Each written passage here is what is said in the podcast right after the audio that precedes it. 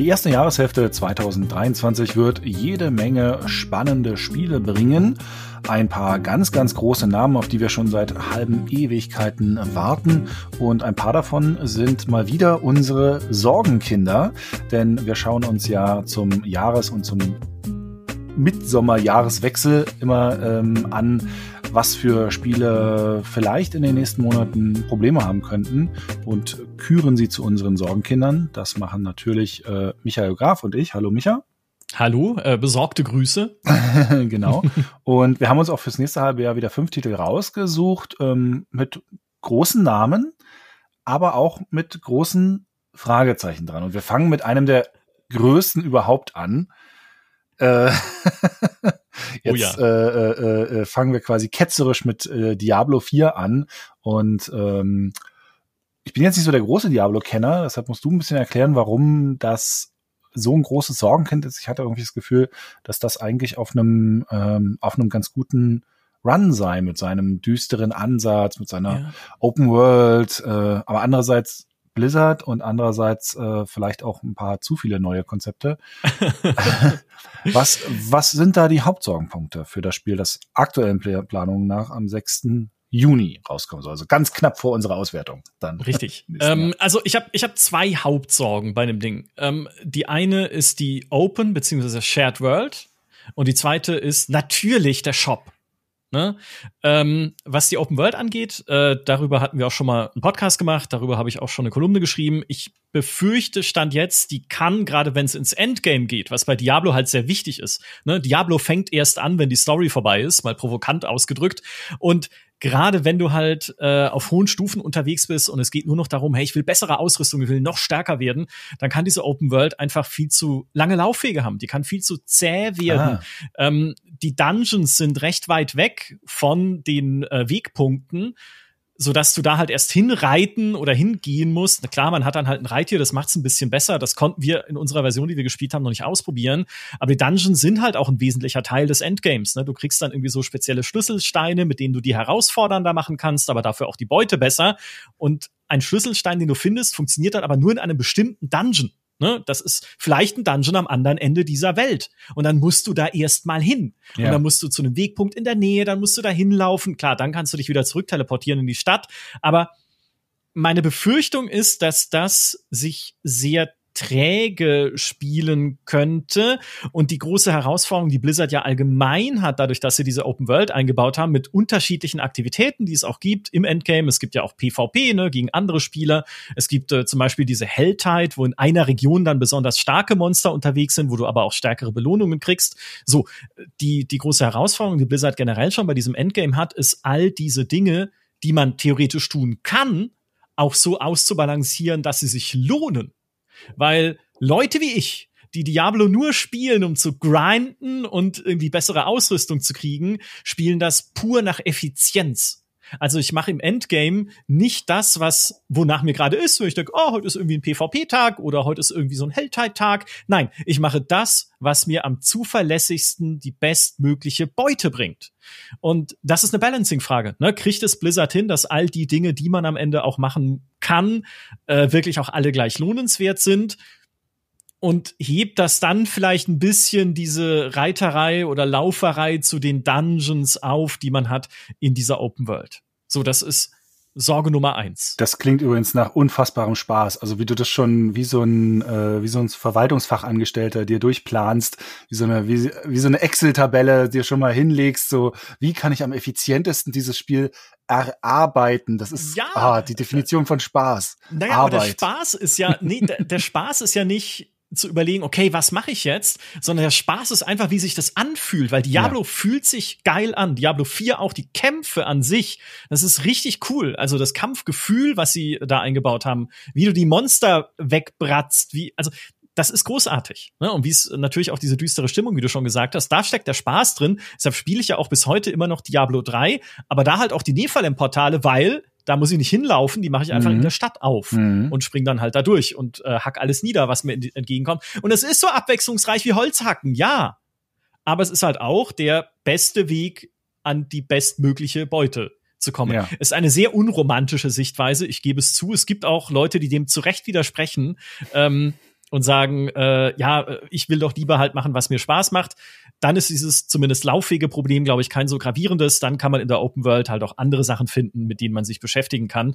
Zum Beispiel Weltbosse oder sowas, ne, die halt da rum, rumwandern und besonders schwer zu besiegen sind. Also das würde ich gelten lassen, als das ist Michas persönliche Sorge. Eine Sorge, die schon mehr Leute teilen, die auch mit der Open World, beziehungsweise jetzt mit der Shared World zu tun hat, sind andere Menschen. Andere Menschen, das wissen wir aus dem echten Leben, können sehr nervig sein und Jetzt war es bisher so in den Versionen, die wir kennen von Diablo 4, dass man relativ wenigen Leuten begegnet ist in der Open World, aber die wurden ja auch nur von einer Handvoll Leute jeweils gespielt. Ja, die Version, mhm. die wir jetzt auch gerade hatten, war natürlich nur eine Handvoll Presse und Influencern überhaupt zugänglich. Ähm, deswegen kann man da noch wenig Rückschlüsse ziehen, ob das später nicht doch eine Welt ist, die völlig überlaufen ist, ne, wo halt überall schon Leute rumstehen, wo man sich im allerschlimmsten Fall, wie in so einem Online-Rollenspiel, bei einem Quest-Gegner anstellen muss, bis man dran ist, dass man den endlich kloppen darf. Ähm, Plus, was noch dazu kommt, ist, der Charaktereditor erlaubt dir jetzt keine super ausgefallenen Charaktere, also kannst du nicht als Fortnite-Banane rumlaufen oder so, aber du kannst halt zum Beispiel deine Haare grell rot oder grell grün färben, was für mich einfach nicht zu dieser düsteren Stimmung von einem Diablo ja. passt. Ne? Also das ist dann irgendwie sieht komisch aus zumindest. Und was natürlich eingeblendet wird, sind die Namen von anderen Leuten. Ja. Und wenn dann halt irgendwie Wurstpelle 86 neben dir steht, während gerade irgendwie du in einem Dorf bist, wo allen Arme und Beine ausgerissen wurden von der Dämonenschar, das, das bricht halt die Atmosphäre. So, mhm. Das ist so eine der Gefahren, was diese Shared World angeht. Die größte Gefahr für äh, Diablo 4 ist aber äh, tatsächlich der Shop. Und ich glaube ja, das ist meine Verschwörungstheorie, die Shared World, warum sie überhaupt dieses Spiel so konzeptioniert haben, ne, dass du da andere triffst, hätten sie ja nicht machen müssen. Hm. Diablo verkauft sich auch als lineares Hack and Slay, so wie früher. Diablo 3 hat sich auch sehr gut verkauft. Äh, warum sie das gemacht haben, ist, damit ich andere Leute treffe und sehe, was sie für tolle Kosmetik-Items haben und so viel cooler aussehen als ich und mir dann denke, ha, ich muss doch in den Shop ne, um so ein mhm. bisschen Druck aufzubauen, schon alleine dadurch, dass sie halt irgendwie brennende Pferde haben und äh, flammende Helme oder sowas, ja. damit ich mir sage, hey, ich muss mal in den Shop schauen. Und beim Shop ist einerseits die Sorge, ne, wie sehr kann ich Blizzard nach Diablo Immortal überhaupt noch vertrauen? Wo sie auch gesagt haben, wir verkaufen keine Items. Und dann kam raus, ja, aber ihr verkauft Edelsteine, die ein wesentlicher Baustein der Charakterentwicklung sind in Diablo Immortal. Ja, dann sagt ihr vorher, ihr verkauft keine Items. Ja, okay, toll. Äh, es ist theoretisch richtig, aber es ist trotzdem Quatsch. Ne? Also ist es wirklich so, dass sie nur Kosmetik verkaufen oder wird es dann da doch auch noch andere Sachen geben in diesem Shop, die eher spielerische Vorteile sind? Man weiß es einfach nicht. Wir hoffen einfach mal nicht. Das andere ist, ein Shop kann wahnsinnig nervig sein in Spielen. Mhm. Ne? Also es kann sein, dass du halt ständig hingewiesen wirst auf die Angebote der Woche. Kauf jetzt die flammenden Flügel für nur 3,99. Es kann sein, dass immer so ein dummes Notification-Icon neben dem Shop-Button ist in deinem Interface, dass du immer denkst, ah, oh, den muss ich jetzt öffnen, weil es gibt schon wieder was Neues. Ne? Es kann halt sein, dass sie in dir ständig überall unter die Nase reiben. Komm doch in den Shop, komm zu den neuen Cosmetics. Ähm, dass sie dir auch ständig zeigen, hey, die Items, die du im Spiel findest, die sehen halt einfach grau und langweilig aus. Aber guck mal, was es jetzt schon wieder Geiles hier im Shop gibt. Und das, das macht einfach ein Diablo kaputt, glaube ja. ich. Also ja. das lenkt dich halt wirklich dann brutal ab von ja. dieser eigentlich äh, düsteren und hoffnungslosen Atmosphäre, die das Spiel ja ver, äh, verbreiten soll. Und dazu kommt noch, in den Seasons wird es auch Battle Pässe geben. Mhm. Und Battle Pässe passt für mich, also das ist ein Konzept, das für mich nicht zu einem Diablo passt, weil in einem Diablo will ich alles an Items und Materialien und Co. im Spiel selbst doch erbeuten mhm. und nicht kaufen oder durch ein aufgesetztes System wie einen Battle Pass freischalten.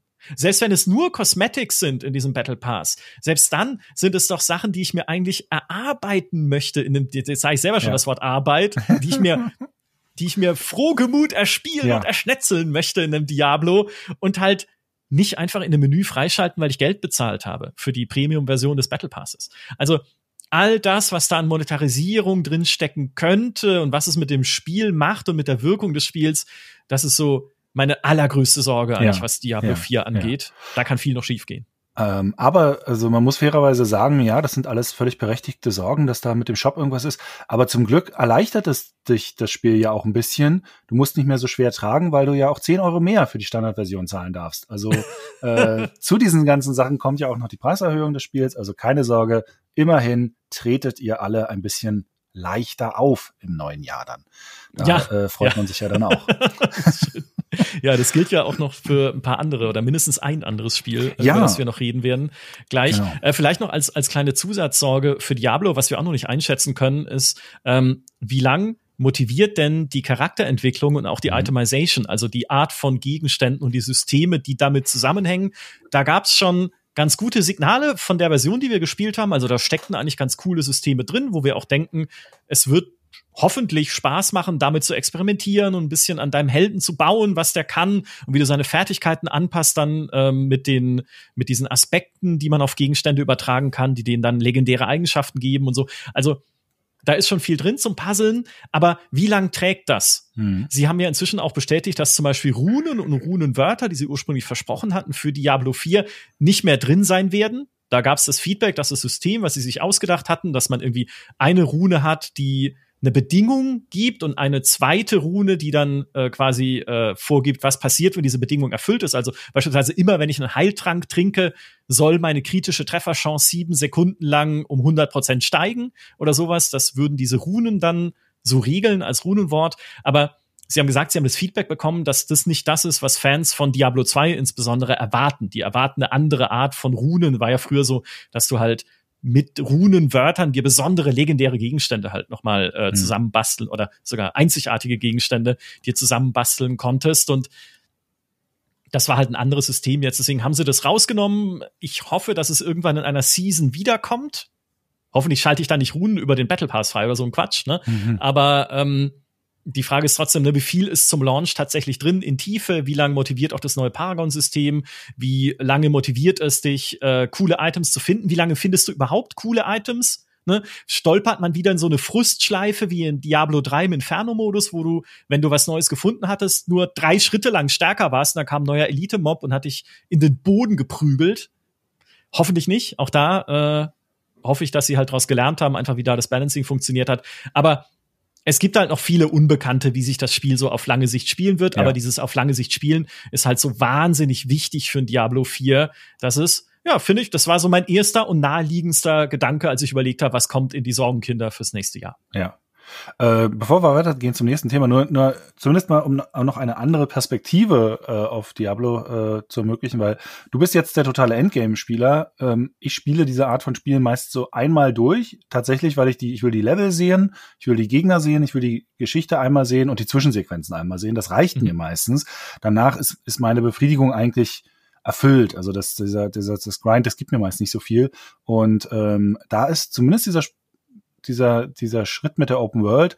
Ein bisschen meine Hoffnung ist, dass man dadurch vielleicht aufhört, ähm, das Spiel so wie so ein Rasenmäher äh, zu spielen. Weil ich habe Diablo 3, hab ich, bin ich oft durch die Level durchgegangen und so von oben nach unten einfach die ganze Karte abgesucht, weil ich dachte so, naja, ich muss die ja sauber machen, in Anführungszeichen. Mhm. Und das ist ja bei einer Open World gar nicht zu schaffen. Also ist ja diesen, diesen, diesen Ansatz kannst du ja gar nicht kannst ja gar nicht sagen, ich clear jetzt hier alles sauber. Äh, ist ja, ist ja Blödsinn, spawnt ja dann sowieso alle paar äh, Meter wieder irgendwas nach, wo ich auch mal sehr gespannt bin, wie schnell das nachspawnt. Also wenn das so Black Desert mäßig äh, äh, ist, dann ist es ja auch äh, witzlos.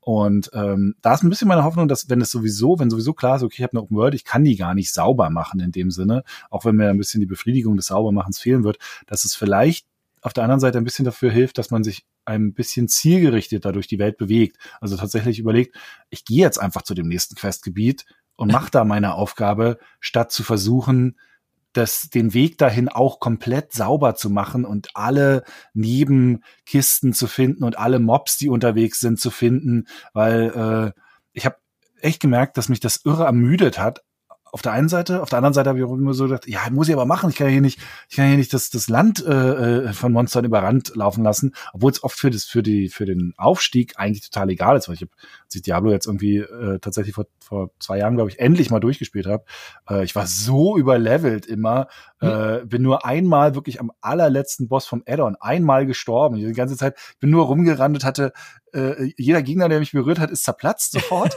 äh, ich habe immer mehr Schaden und immer so viel Gesundheit und so bekommen. Also ich habe es einfach auf einmal auf normal durchgespielt und fand es halt auch beim ersten Mal so normal, ab einem gewissen Punkt auch echt nur noch so, ist überhaupt keine Herausforderung, überhaupt nichts Interessantes mehr dabei.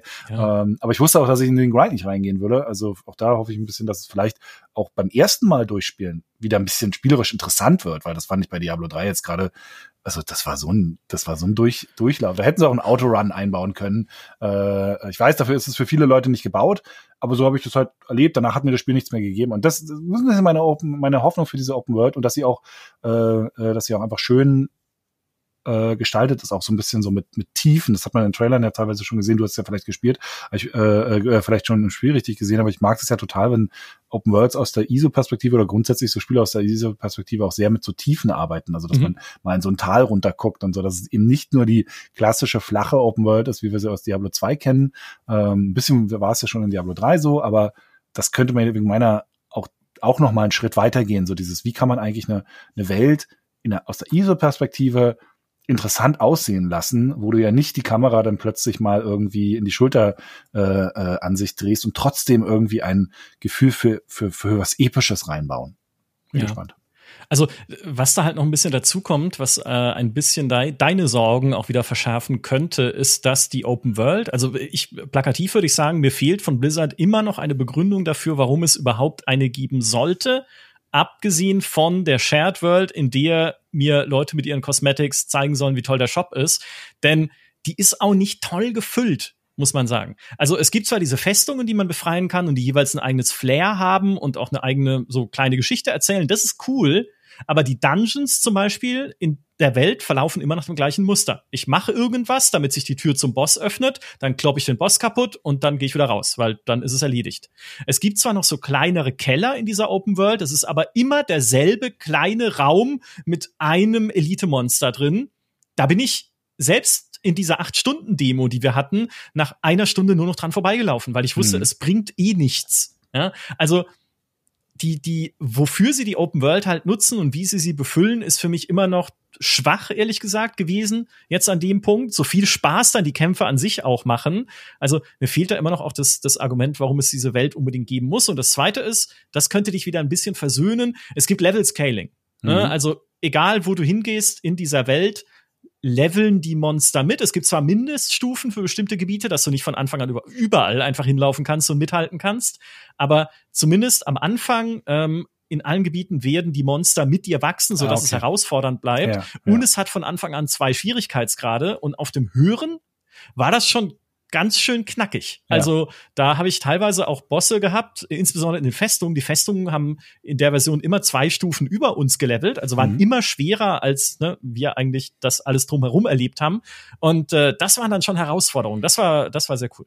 Okay, ja, bin, bin gespannt. Also mhm. mal gucken. Also gerade so dieses, was machen sie mit der Open World und was lassen sie daran stattfinden? Weil ich finde gerade so ein, so ein, auch ein Diablo, ich, diese Art von Spielen, irgendwo sind die ein bisschen, ich finde, die haben sich ein bisschen erschöpft und müssten eigentlich jetzt mal nächsten Schritt gehen, weil so cool das ist, mhm. wenn du dieses immer gleiche, immer gleichen Loop machst, aber irgendwo denkst du dann auch so, ja, aber jetzt mach doch mal was hier, lass doch mal irgendwas Großes passieren oder irgendwas, äh, keine Ahnung, dass irgendwie die Welt dann aufreißt oder irgendwie irgendeine neue Form von Dynamik oder Überraschung abseits vom, da ist jetzt vielleicht neue Art Boss oder so. Irgendwas, irgendwas müsste doch mal passieren. Aber ich, ich weiß auch nicht so richtig, was es sein soll, aber irgendwie die Interaktivität und die ähm, auch zum Teil Inszenierung, gerade bei so manchen großen Marken aktuell, kommt mir an, an ganz vielen Stellen sofort, als, als wären sie fast alle an einem toten Punkt angekommen und mhm. würden den nächsten Schritt nicht so richtig äh, äh, packen und auch nicht so richtig wissen, wie er aussehen soll.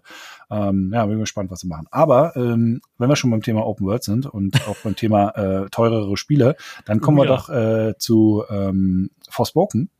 Das kommt jetzt schon am 24. Ähm, Januar raus äh, für die PlayStation 5 und für den PC. Für die Xbox dann, wenn es rauskommt, irgendwann später. Kostet 80 Euro. Ist mhm. das äh, neue Open World Action Spiel auf Basis der Luminous Engine, also der äh, Engine, die auch Final Fantasy ähm, das heißt ja Luminous Engine, ne? ähm, die auch die Final Fantasy 15 hatte. Also das ist die, das ist die technische Basis von Final Fantasy 15 Lustigerweise erkennt man das manchmal sogar so ein bisschen, also man kann das sogar sehen, ähm, dass das äh, ja äh, es ist ein bisschen ähnliche ähnliche Wurzeln hat. Und äh, es gab jetzt eine Demo oder gibt sie auch noch für die PlayStation 5 allerdings nur. Und die kommt so schlecht an, dass die Entwickler inzwischen sogar schon sagen mussten, das ist nicht repräsentativ für unser Spiel. Andererseits, wenn man eine Demo veröffentlicht und die ist repräsentativ fürs Spiel, äh, ist vielleicht auch nicht unbedingt ja. so ideal. Also ich glaube, das ist wirklich ein Sorgenkind, weil es war auch schon vorher ziemlich umstritten, dieses Spiel. Ja, also es ist wirklich, äh, es ist wirklich schwierig, das Ding. Ich habe diese Demo gespielt und sie ist nicht gut. Mhm. Auch also allein schon, dass sie 25 Cent kostet, wenn man kein äh, PS Plus Abo hat. das ja. finde ich schon ein bisschen kritisch. Aber gut, das ist was anderes. Das hat jetzt mit der Demo selber nichts zu tun. Aber ich habe die gespielt und sofort gemerkt, das fühlt sich unrund an. Mhm. Also wie sich dein Charakter bewegt, wie die Kämpfe funktionieren. Du bist ja du kommst ja als Charakter aus der echten Welt hier, als äh, junge Frau, als frei, in so eine Fantasy-Welt, ja, und lernst da auch Magie, Kräfte und man kann dann auch mit so einem Magie-Parcours durch die Landschaft, ähm, ja, nicht wirklich klettern, aber sich halt so an Absprüngen so, oder an Vorsprüngen oder Klippen halt so hochzaubern irgendwie, ne? Und das, das fühlt sich aber so, so ruckelig an, so abgehackt, mhm. so irgendwie nicht richtig einfach. Und auch in den Kämpfen geht's mir so. Du wirfst dann Zauber, aber das, das fühlt sich nicht befriedigend an. Das ist irgendwie, du kannst dann auch Zauber aufladen, dann wirfst du halt beispielsweise irgendwie eine oder machst eine schwerere Attacke. Es gibt auch Nahkampfzauber, die du einsetzen kannst, aber es ist irgendwie das, das Trefferfeedback ist nicht richtig da. Es, es gibt kein richtiges Gefühl für diese, für diese Attacken. Also allein schon was das Spielgefühl angeht, ist das irgendwie, also es erscheint mir halt irgendwie nicht ausgereift. Mhm. So, auch wo die Kamera positioniert ist, zum Beispiel hinter deiner Heldin, ist viel zu niedrig, habe ich das Gefühl. Vielleicht damit du mehr in die Welt schaust oder sowas, aber es ergibt kein, kein stimmiges Ganzes. Das hatte auch ein lustigerweise übrigens ja nur, äh, wegen dem Unfertigen, wollte nur ganz kurz sagen, weil ich dachte, dass ähm, als vor ein paar Monaten schon diese etwas längeren Gameplay-Sequenzen rauskamen, wo ein paar Sachen so vorgestellt wurden, habe ich auch die ganze Zeit so überlegt, was ist hier eigentlich mit der, mit der Schriftart los? Mhm. Also vielleicht haben sie es ja, nochmal geändert, weiß nicht. Aber ja. also das sah so furchtbar und so platzhalterig und so billig aus. Ähm, und, und viele Entwickler unterschätzen ja manchmal, was ein äh, was für eine Qualität ein Interface haben sollte, damit das Spiel wertig wirken sollte. Ja. Das, das Beispiel war dieses Jahr hier von, von Prime Matter, dieses äh, Sci-Fi Souls äh, like, wo ich den Namen vergessen habe, Mhm. Eines der hässlichsten, hässlich gestaltesten und auch von der Schriftart Interfaces, wo du so denkst, das kann doch nicht sein. Dadurch entwertet ihr euer ganzes Spiel, eure ganze Wahrnehmung von dem Spiel und dann guckst du dir irgendwie auch ein anderes kleines Projekt an, wie ein Mortal Shell oder so. So ein feines äh, äh, Font, also schon allein die, die Schriftart äh, und, und, und Gestaltung des, des Interfaces, es wert, wertet alles auf. Und hier sah das einfach billig aus. Ja, also es ist, es hat diesen komischen gebrochenen Look auch. Ich weiß nicht, wie ich es besser beschreiben soll. Sowohl in den in den Schriftarten im Interface, in Einblendungen, als auch in den Zaubereffekten. Also auch die Zaubereffekte sehen aus, als wären sie irgendwie, als also als wäre der Shader kaputt. Das würde ich jetzt noch unter Geschmack einsortieren. Ne? Man kann auch sagen, das ist natürlich eine stilistische Entscheidung. Das haben sie bewusst so gemacht. Und wenn mir das jetzt persönlich nicht so gut gefällt, mein Problem eher. Ne? Aber es ist stimmig durchgezogen. Aber trotzdem ist das passt halt dann auch wieder zu diesem, zu diesem unausgereiften Spielgefühl selbst. Ähm, es hat inzwischen auch ein Autor von uns gespielt in einer anderen Version, nicht in der äh, Demo, sondern halt bei Square Enix selbst, in einer äh, Version für die Presse, die man da spielen konnte, wo er sagte, die hat sich runder angefühlt. Also sie hat sich besser angefühlt. Deswegen kann es durchaus sein, dass diese Demo irgendwie noch auf einer Version basiert, die halt noch nicht so rund war, wobei ich da nicht verstehe, warum sie davon eine Demo veröffentlichen, ehrlich gesagt. Also Vielleicht gibt's da noch ein bisschen äh, äh, Sachen, an denen man drehen kann. Es gibt aber auch Sachen, an denen sie nichts drehen können, fürchte ich. Und dazu gehört, dass deine Heldin erstens sehr komische Sachen immer sagt, weil sie so, sie kommt ja in diese Fantasy-Welt und gibt sich dann aber so pseudo cool und lässig ähm, was das Spiel bisher auch nicht erklärt hat, warum es so ist. Weil wenn ich in eine Fantasy-Welt kommen würde und man sagt mir, du hast magische Kräfte, würde ich erstmal sagen, äh, okay, ähm, interessant. Und hier kommst du irgendwie an, einen, an, eine, an eine Kiste, die mit so einem Rätsel verschlossen ist. Sag erstmal, shit, ein Schloss, oder? Also so in die Richtung, einfach mhm. so, so pseudo-coole Sprüche. Und dann hast du auch noch einen sprechenden Armreif, der bisschen so lustige Streitgespräche mit dir führen soll, die aber gar nicht lustig sind. Also da machst du zum Beispiel eine Belohnungskiste auf und der Armreif sagt zu dir so, ja, es war keine so tolle Beute. Oder wenn du einen Kampf hast, ja, es war kein sehr eindrucksvoller Kampf. Und manchmal sagt sie auch so, ja, halt die Klappe, ne, zu ihrem Armreif.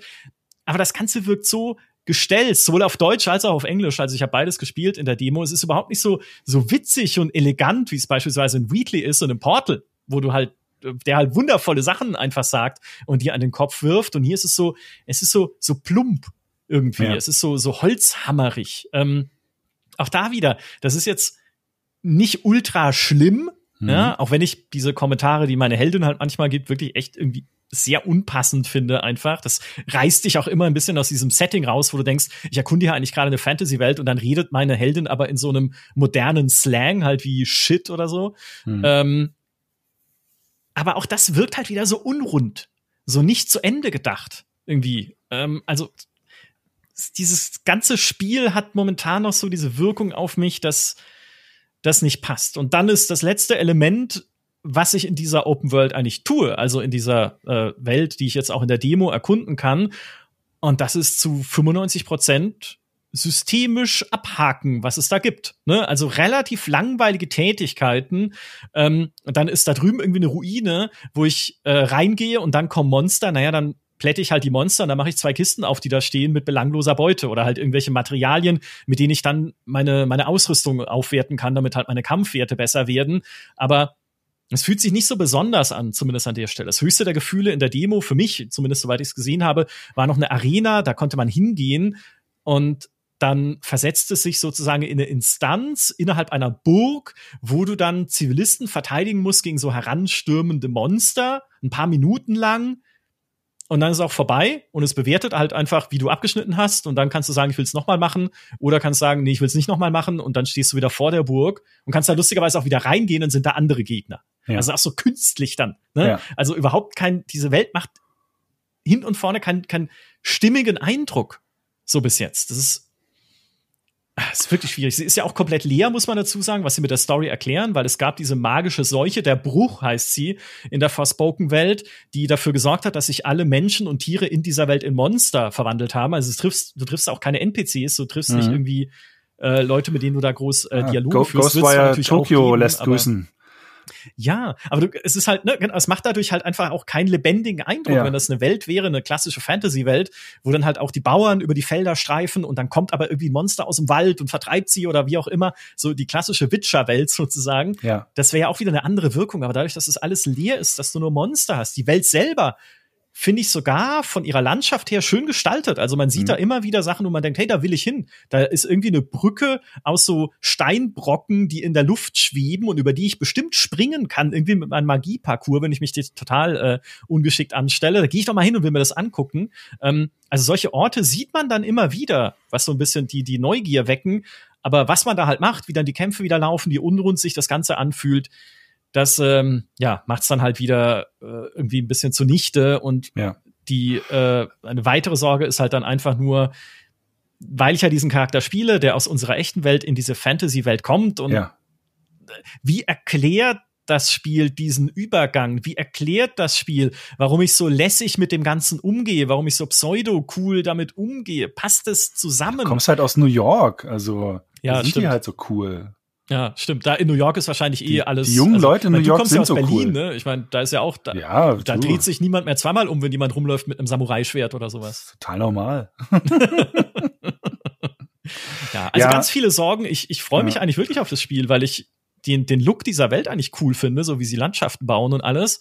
Aber vieles, was sich da noch nicht stimmig anfühlt. Also vieles, auf das Forspoken, viel ändern werden sie jetzt nicht mehr. Ne? Ich meine, es ist nee, ja, es sei denn, sie verschieben es nochmal. Ähm, aber vieles, auf das Forspoken halt noch Antworten geben ja. muss. Ich bin super gespannt, ehrlich gesagt, auch auf die Tests, weil ich glaube, das ist so ein Spiel, wo die, wo die Meinungen und Wertungen relativ weit auseinandergehen könnten, je nachdem, mhm. wie vielleicht das mit der Figur und mit der Geschichte und der Welt bei manchen ankommt, oder wo alternativ das Ding völlig gegen die Wand fährt. Wenn das, wenn das Gesamtkonzept überhaupt nicht aufgeht, ähm, dass das total, äh, dass es total bei, bei jedem mehr oder weniger abschmiert. Ähm, mhm. Ich sehe es nicht, also zumindest bis, von allem, was ich bislang davon gesehen habe und gehört habe, sehe ich das nicht als einen eindeutig oder über weite Strecken gut bewerteten Titel. Sehe ja, ich also ich glaube, ein entscheidender Faktor wird einfach sein, wie führt es mich in die Welt ein. Ne? Ja, nicht nur, sein. was die Story angeht, sondern auch, was die Bedienung angeht, was ihre irgendwie, was ihre Gameplay-Gesetze angeht, ja. sozusagen. Auch diese, wie, wie ist die Open World strukturiert? Was kann ich erleben in dieser Welt? Wie, wie komme ich da rein? Ne? Also so klassisch wie in Zelda Breath of the Wild. Ich starte erstmal auf einem Plateau, fange da an, ein Gefühl für das Spiel zu bekommen und dann sagt es mir, hey, schau doch mal mit dem Fernglas da raus, überall da kannst du hingehen. Mhm. Ne? wenn sie das gut hinkriegen in Forspoken, wenn sie eine gute Einführung hinkriegen, dann ist, glaube ich, schon einiges gewonnen. Und was es dann halt noch braucht, was äh, die Demo jetzt noch nicht viel hatte, aber ein bisschen ist einfach coole Sachen, die ich in dieser Welt finden kann. Das Coolste, was ich hatte, war, ich bin in einen Bossgegner gerannt, also so ein Weltboss sozusagen, äh, so ein riesiger Hirsch und hab halt mit dem mir echt einen langen Kampf geliefert. Bin am Ende sogar gestorben, weil ich den halt einfach nicht besiegen konnte. Da war ich noch zu schwach für. Aber mir einfach solche, ich meine, das ist jetzt ein bisschen natürlich ein schwaches Beispiel, aber einfach besondere Momente, coole Sachen, die ich wirklich finde, ja. wo ich denke, okay, ich versuche halt da drüben den Berg hochzuklettern und da oben ist dann tatsächlich irgendwie was, was mir ein belohnendes Gefühl gibt. Wenn sie das schaffen, auch dann wäre einiges gewonnen. Also deswegen sage ich, es gibt viele Antworten, die mir das Spiel noch geben muss, wenn es dann rauskommt. Ja, äh, ähnlich, äh, ähnlich kann man theoretisch auch unser, unser nächstes Spiel hier beschreiben, wo ich ein bisschen überrascht war, dass du sogar, dass du den Mut hattest, das hier ins reinzunehmen, weil äh, also ich irgendwie habe ich nicht das Gefühl, dass es im ersten Halbjahr rauskommen wird. Ach so. Ähm, die Rede ist von okay. die Rede ist von von Starfield. Ich habe irgendwie ich weiß nicht, irgendwie das Bauchgefühl, dass das noch weiter weg ist. Also klar, es hätte jetzt eigentlich am, ähm, am 11.11. .11. hätte es rauskommen sollen, äh, aber das war ja auch eher so ein, so ein, so ein Marketing-Gag gesetzter Termin. Mhm. Ähm, auch schon irgendwie ein bisschen irre, so nach dem Motto, ja genau, davon lasst mal bitte euer, euer, euren, euren Termin bestimmen, ob das irgendwie geil, geckig auf den Release von Skyrim geht. Genau, das wird total helfen, dass es ein gutes Spiel wird. Ähm, aber so ist es manchmal, ne? Ja. Aber äh, nichtsdestotrotz irgendwie, ähm, weil es auch noch nichts irgendwie jetzt mal von dieser einen zehn Minuten Sequenz groß tatsächlich längere Sequenzen zu sehen gab, weil so viele Fragen noch offen sind, weil es noch überhaupt keine Anspielgelegenheit, soweit ich weiß, äh, dazu gab, ähm, habe ich irgendwie nicht das Gefühl, dass da, äh, dass Starfield tatsächlich im ersten Halbjahr rauskommt. Aber vielleicht kommt es im ersten Halbjahr raus und äh, was da die Sorgen sind, ähm, weiß nicht, äh, soll, soll ich ein bisschen erzählen oder soll, willst du ein bisschen erzählen? Das ist eigentlich, ich glaube, wir Fang du mal an. Also äh, ich rede so viel hier immer, dann äh, ja.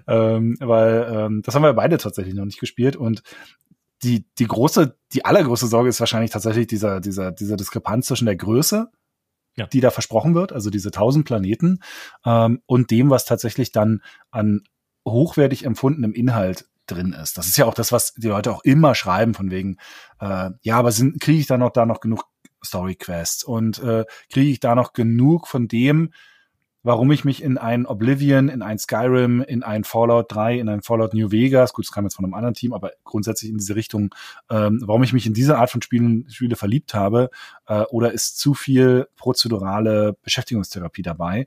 Mhm. Ähm, und ich, die letzte Info war ja auch, dass es auch prozedurale Story-Quests geben wird, also jetzt nicht Hauptstory-Quest, aber prozedurale äh, äh, Nebenaufgabensgeschichten. Auch da wird spannend zu sehen, wie prozedural das ist, weil da, wir haben so, so sowas in den letzten Jahren immer wieder in Spielen gesehen, ja. aber äh, es war selten sonderlich toll. Und das jetzt auf 1000 Planeten, das könnte ganz schön nach hinten losgehen. Andererseits, glaube ich, sollte man äh, Bethesda nie zu sehr unterschätzen. Ja, sie haben einen Fallout 76 gemacht und äh, äh, das ist einfach ein sehr problematisches Projekt gewesen, aber es war auch was, auch was sehr anderes zu dem, was sie äh, vorher gemacht haben, zumindest von manchen Ansätzen. Und das ist ja jetzt eigentlich wieder über weite Strecken was relativ Klassisches in ihrem Bereich. Also ich traue ihnen zu, da was wirklich Cooles, Neues zu schaffen. Und es hat ja auch so einen faszinierenden Ansatz, also endlich mal kein Fantasy-Szenario, das ist schon mal super geil. Ja. Ähm, dann das eigene Schiff, mit dem man rumfliegen kann, die ähm, vielleicht auch nicht so, so, so irrwitzig das mit den tausend Planeten klingt, vielleicht trotzdem nicht ganz der absolute Größenirrsinn, den ein Elite Dangerous oder ein No Man's Sky verfolgt, äh, sondern immer noch zu sagen, es ist trotzdem noch eine kuratierte Erfahrung mit gebauten Fraktionen, mit gebauten Geschichten. Es ist nicht der Belanglosigkeitsgenerator, der durchaus diese Spiele mal sein können über zu gewissen Graden. Ne? Also das ist ja das, was oft bei denen dann so ein bisschen so fehlt, so von wegen, ja, wo ist denn hier neben meinem, neben meinem äh, äh, rumtuckern von A nach B und nehmen auch teilweise langen Grindstrecken. Wo ist noch, wo ist die Substanz? Also wo ist der Kontext? Und mhm. äh, wenn Bethesda mal gut in was ist, dann ist es Kontext. Einer Welt Kontext geben, das können sie eigentlich sehr gut. Ähm, also, und den Spieler in einer Welt, finde ich zumindest, in einer Welt zu verorten, obwohl sie da auch selbst mit ihren letzten Spielen manchmal ein bisschen gegen die Wand gefahren sind. Aber ich, ich habe da, also ich habe da echt durchaus große Hoffnungen ähm, drin. Andere ja. Sorgenspunkte sind eher zum Beispiel, wird sich das als, ist ja recht shooterlastig auch, wird sich das zum Beispiel als Shooter jetzt endlich mal vernünftig spielen? Ja. Ist das technisch jetzt endlich mal auch ein bisschen weiter? Weil alles, was ich bislang davon gesehen habe, die Dialoge sehen wieder genauso aus. Also es ist genau wieder dieses sich ins Gesicht starren mit einer schlecht mhm. animierten Figur. Ich so denke, das soll jetzt hier der nächste Schritt sein, was ich dann, was dann wieder zehn Jahre lang gemoddet und fertig gebaut. Das, das ist ein bisschen wenig. Ähm, und ja, auch so, also die, die Landschaften auf dem Planeten, das, da war jetzt nichts sonderlich beeindruckendes dabei. Also ja. nichts, was mich in irgendeiner Weise sonderlich umgehauen hat, aber äh, vielleicht braucht es das auch zum gewissen Grad nicht. Ähm, ja, also das ist so ein bisschen so, was, was mich da sehr, äh, ja, sehr bewegt bei diesem ganzen Thema. Ja, äh, ich unterschreibe alles, was du gesagt hast. Ich habe ich hab brutal Bock auf das Spiel, tatsächlich, weil ich schon, ich, ich wollte schon immer mal ein Spiel, das mir einfach, also gibt's ja auch schon in No Man's Sky oder so, aber in dem ich halt ein Raumschiff kriege und ein Universum erkunden kann und darin aber, im Gegensatz zu No Man's Sky, auch erlebenswerte Geschichten finde. Ja. Klar, ich weiß schon, No Man's Sky hat auch irgendwie Dinge, die entstehen aus dem, was du da halt dann, dann finde ich halt das Rüsselmonster auf Planet 57, dass ich schweren Herzens umbringen muss, damit ich Wasserstoff ernten kann oder so.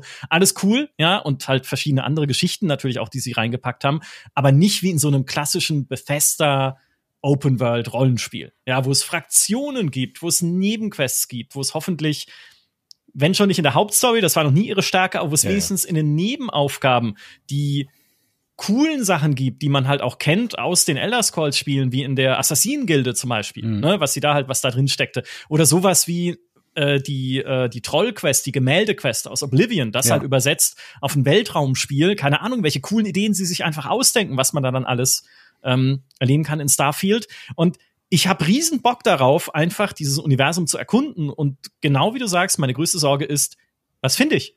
Ne? Also ich will wie Captain Kirk auf der Brücke stehen und sagen, der zweite Stern da links.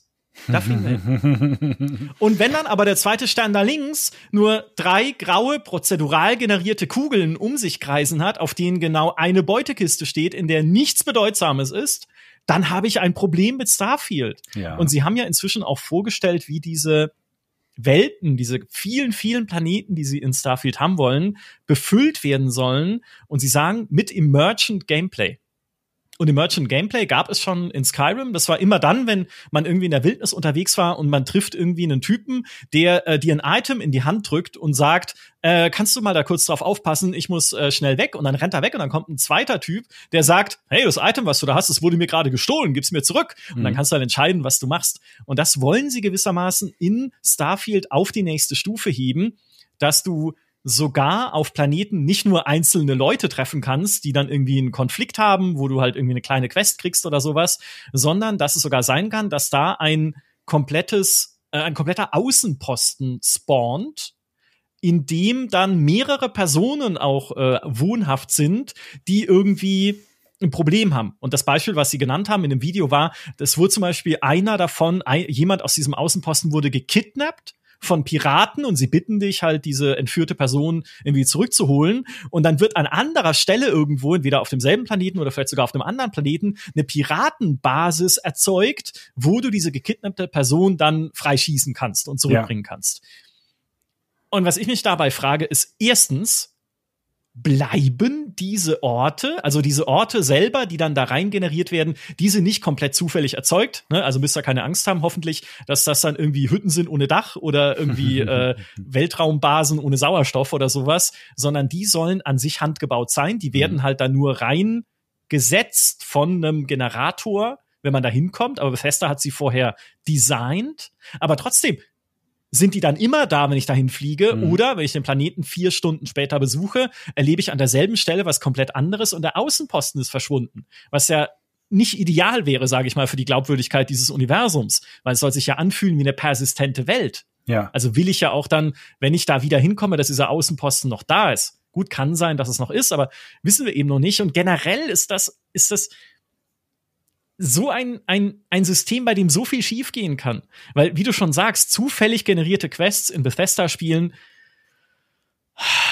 Also, ich weiß noch, wie mich Fallout 4, die Bruderschaft, äh, die stählerne Bruderschaft, äh, in so Zufallsquests, bevor ich überhaupt äh, verstanden habe, dass es Zufallsquests sind, die ich da gerade annehme, haben sie mich zu einem Bauernhof geschickt, um da die Ernte zu holen. Ne, weil die Bruderschaft braucht Lebensmittel. Und ich gehe da hin und rede mit den Bauern und wir lösen das alles friedlich und wir bringen die Lebensmittel zurück. Und dann sagt mir der Paladin bei der Bruderschaft, Ah, das hast du gut gemacht. Ich habe einen neuen Auftrag für dich. Geh zu genau demselben Bauernhof, hol genau dasselbe nochmal. Das ist, äh, danke, das ist ja Radiant, das ist dieses Radiant Quest System. Das ist ja, ja. wohl die Spitze des zufallsgenerierten Spieldesigns.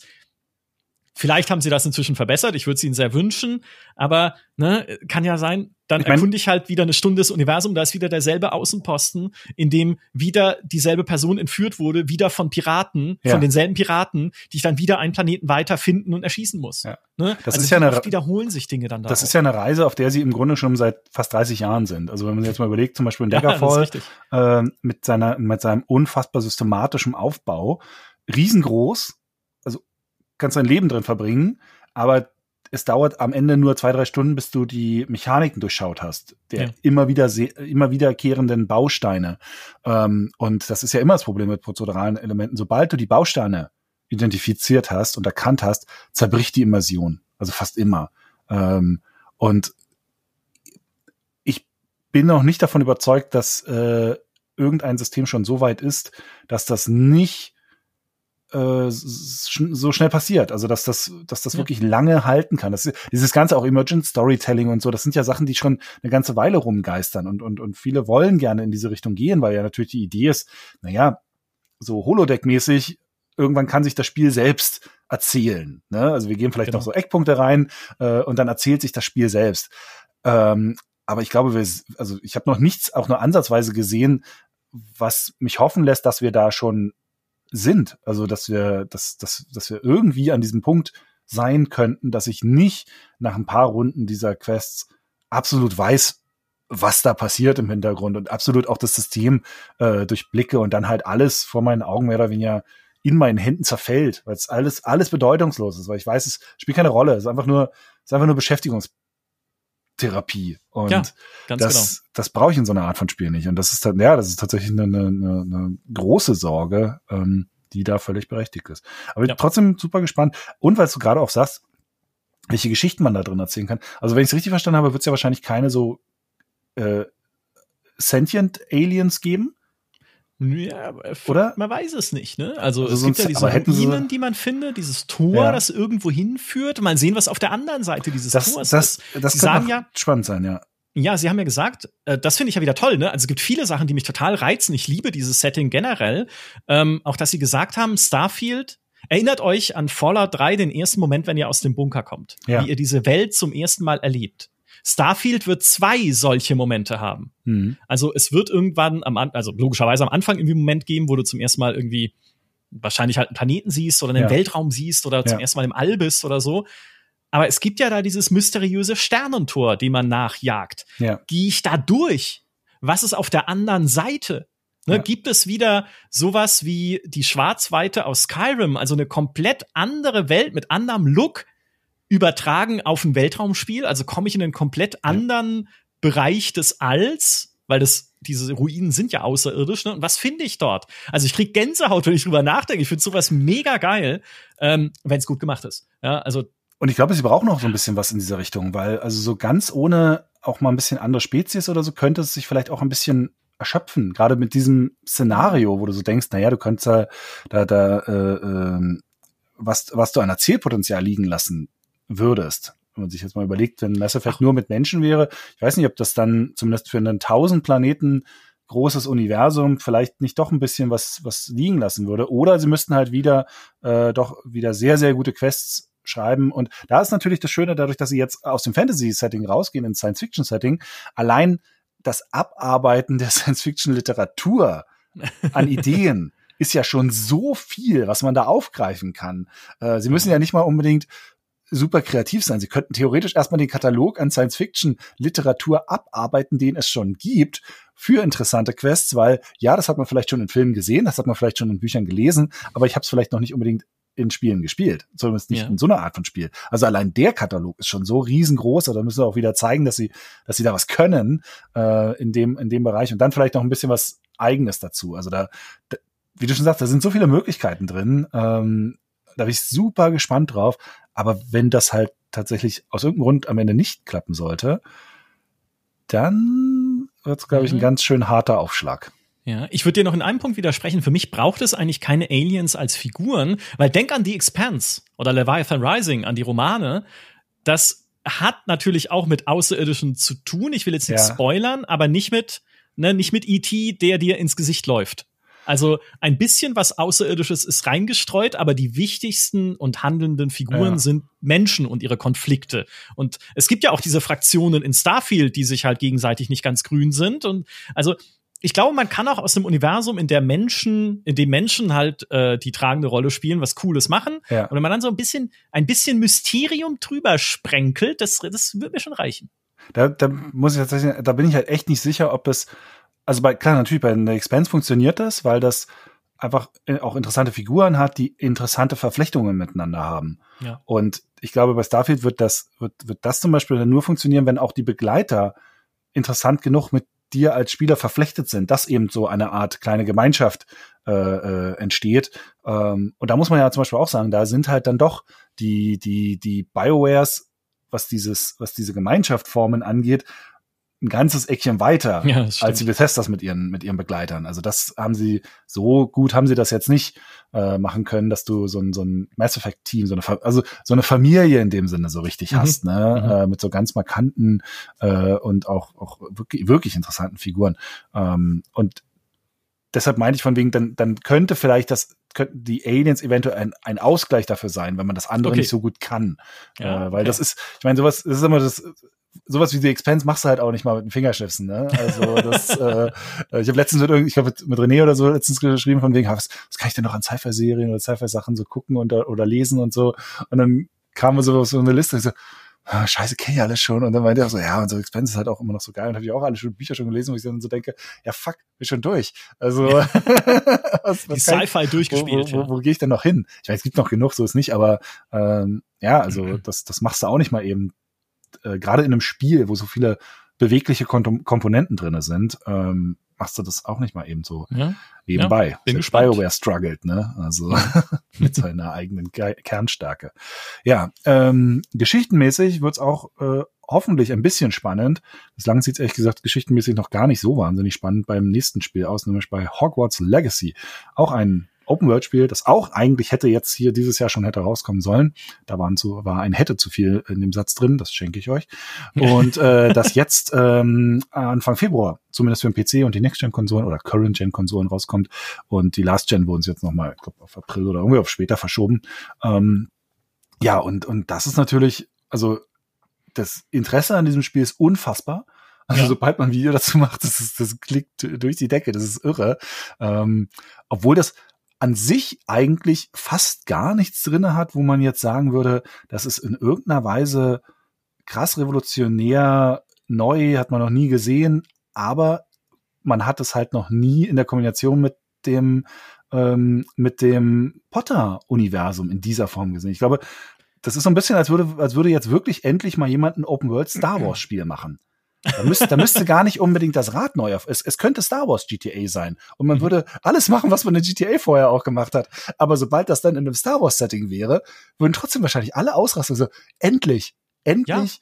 diese Lizenz, mit der ich aufgewachsen bin, die so viele Leute, Leute lieben, in einer Form, in einer Weise erleben, in einer Freiheit erleben, äh, die sie, die sie so noch nie in, in dieser Kombination erlebt haben können. Und ich glaube, das ist ein, das ist so, so ein irrer Reiz. Also Wahnsinn. Ja, es spielt ja auch natürlich mit dieser, genau diesem Wunsch oder dieser Sehnsucht aller Leute, die Harry Potter jemals gelesen oder gesehen haben. Ich will auch auf diese Schule gehen. Ne? Mhm. Ich will in Hogwarts sein. Ich will das erleben. Ich will diese Welt selber erfahren. Und genau das machst du ja oder sollst du ja in Hogwarts Legacy. Du kommst als Schülerin oder Schüler, als selbst erstellter Charakter auf diese Schule und lernst. Ne? Und alle so, oh, das ist es, das wollen wir haben. Es macht uns Sorgen, allerdings. Und es fängt schon bei der Story an, diese Sorgen. Denn diese Figur, die man da hat, die äh, lernt nicht nur den normalen Hogwarts-Lehrplan, also sie lernt nicht mal den normalen Hogwarts-Lehrplan, weil du fängst ja mehrere Jahre irgendwie verspätet an, du kommst verspätet auf die Schule. Ähm, und hast aber dann die Möglichkeit, unter anderem die dunklen Künste zu lernen und sogar uralte Magie und sogar die unverzeihlichen Flüche. Also sowas wie den Todesfluch, Avada Kedavra. Ich bin kein Harry Potter Fan, ich lese es hier gerade alles ab. Oder den Folterfluch, Cruciatus, ja. Das kannst du lernen. Ja. Du kannst tödliche Alraunen einsetzen im Kampf, die allein, glaube ich, durch Berührung einen Menschen töten. Ähm, und da stellt sich natürlich die Frage, warum? Warum bin ich denn jetzt hier der Supermacker, der irgendwie die komplette Magiekanonade auffahren kann? Ist das etwa nur eine Ausrede dafür, dass ihr halt coole Fähigkeiten mir in den Kämpfen zur Verfügung stellen könnt? Und läuft es hinaus auf halt mal wieder die klassische Auserwählten-Geschichte? Was aber dann auch komisch wäre, weil Hogwarts Legacy spielt ja im 19. Jahrhundert, also lange vor Harry Potter, wo man sich dann fragen müsste, es ist ja dasselbe Universum, warum habe ich da noch nie von der Figur gehört? Ja, ja. Ne? Also, wenn das wirklich der mächtigste Magier oder die mächtigste Magierin aller Zeiten war, die dunkle Künste und sonst was alles, die die Köpfe explodieren lassen kann durch pures Angucken, warum sagt denn da keiner was? Ja.